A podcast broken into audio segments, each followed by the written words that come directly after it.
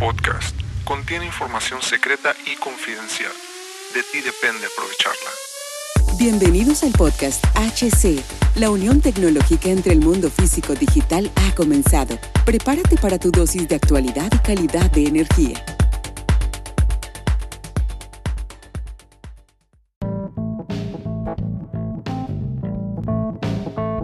¿Qué tal amigos? Mi nombre es Hugo Cervantes y bienvenidos nuevamente a este podcast, a este nuevo capítulo. En este tercer capítulo te voy a hablar eh, sobre la diferencia, la diferencia entre un variador de frecuencia y un motorreductor. ¿Cuáles son las, eh, las diferencias más marcadas que existen entre estos dos dispositivos y los cuales hace que a veces los pongan un poquito confuso ante la situación o ante el problema que se nos presenta al momento de escoger uno de ellos o cómo nos los definen cada uno de ellos. Bueno, vamos a iniciar rápidamente con el motorreductor. Eh, la definición rápida, un dispositivo mecánico que su función es reducción de la velocidad de accionamiento y multiplicación de la par en la misma proporción. Un variador de frecuencia permite tener el control del sistema de, un motor durante el arranque, durante todo el proceso y durante toda la parada. Toda y durante toda la parada.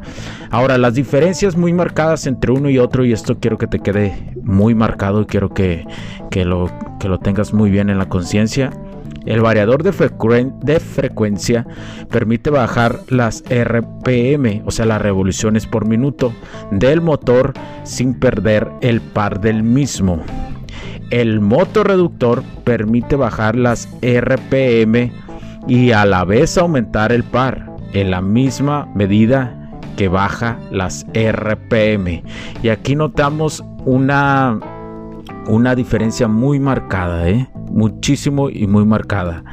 Y bueno, esto hace que no sea lo mismo y no existe ningún dispositivo electrónico que te puede multiplicar el par de motor tal como lo hace un motor reductor, ¿sí?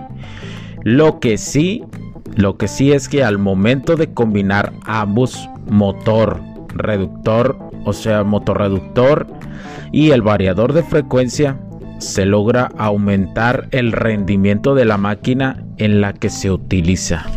Y este es, eh, o sea, eh, esta es una pregunta que también nos hacen constantemente, una pregunta que he escuchado mucho y que he notado ahí aquí en redes sociales que si se pueden combinar ambos, sí, sí se pueden combinar ambos. Lo ideal, pues lo ideal sería que se combinaran ambos, pero eh, muchas de las ocasiones por presupuesto o por facilidad, digámoslo así, no se necesita del todo. Pero lo ideal siempre es la combinación de estos ya que no solamente te van a ayudar en esa función, los puedes utilizar también para otras circunstancias, por ejemplo el, variador de frecuencia, por decirlo de alguna u esta forma, ¿no? Se puede utilizar ese eh, eh, un poquito en otras funciones.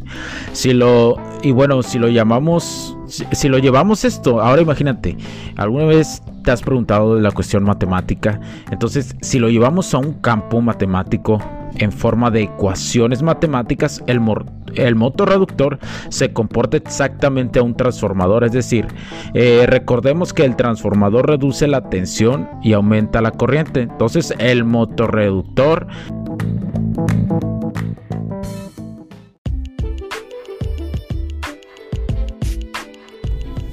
Sé que estás disfrutando de este capítulo y muchas gracias por tu tiempo. Hago esta pequeña pausa en él para pedirte por favor nos sigas en nuestras diferentes redes sociales como HC La Tecnología Crece, nosotros también, HC Distribuciones y Soluciones Tecnológicas. Y si deseas seguirme a mí en lo personal o a Hugo Cervantes, o sea, yo como me puedes seguir en Facebook como Hugo.cervantes y también a través de Instagram como Hipster9.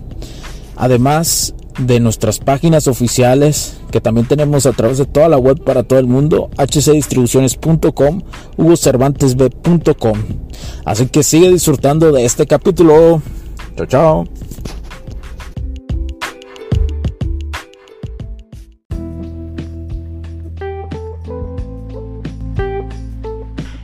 reduce las revoluciones por minuto, las RPM, y aumenta el par. Por eso tienen algo muy parecido un transformador a un motor reductor. En la cuestión matemática se comportan de esa forma. ¿sí? Se conforman eh, en la cuestión de las ecuaciones, se conforman de similar, similar, digámoslo así, en el mundo de ecuaciones matemáticas.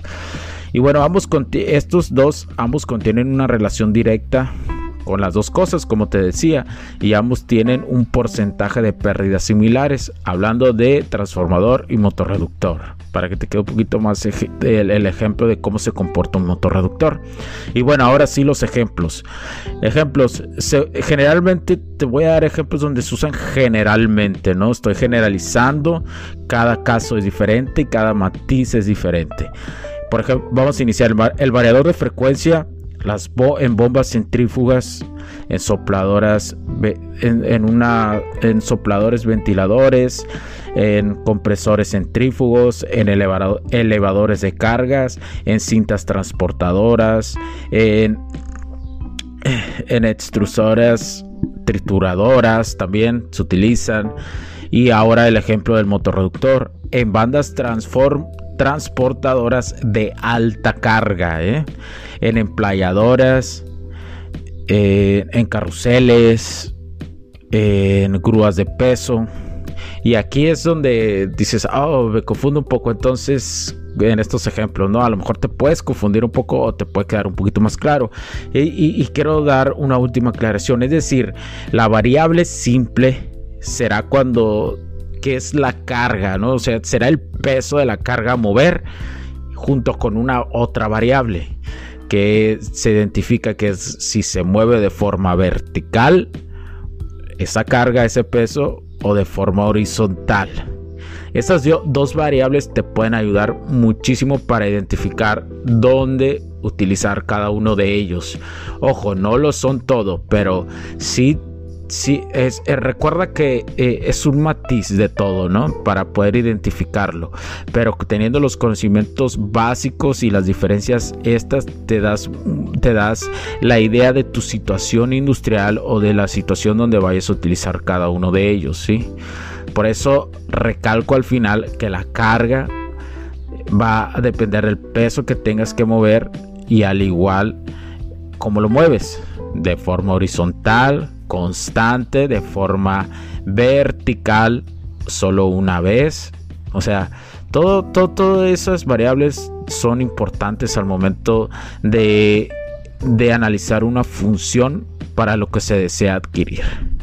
Y bueno, es un gusto nuevamente haber estado, eh, haber estado en este podcast.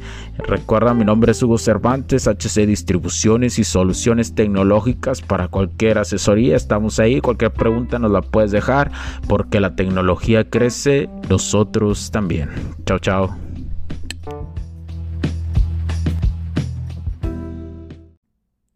Los puntos de vista y opiniones expresadas por los invitados, la audiencia y los conductores en este y todos los programas de HC La Tecnología Crece Nosotros también no reflejan necesariamente o están de acuerdo con aquellas de este concepto empresarial, los patrocinadores o plataformas de transmisión por Internet. En estos tiempos controversiales creemos que el derecho a la libertad de expresión y el derecho a la libertad de prensa y acceso a la información conferidos a nosotros en los artículos 6 y 7 de la Constitución Política de los Estados Unidos Mexicanos y la primera enmienda de la Constitución de los Estados Unidos de América, son absolutamente esenciales para la sobrevivencia de nuestras naciones. Esta sesión se acabó y ahora es tu turno de tomar acción masiva. No olvides en suscribirte, recomendar y así obtener el mejor contenido que rodea la tecnología en su puente entre lo físico y digital con calidad de energía.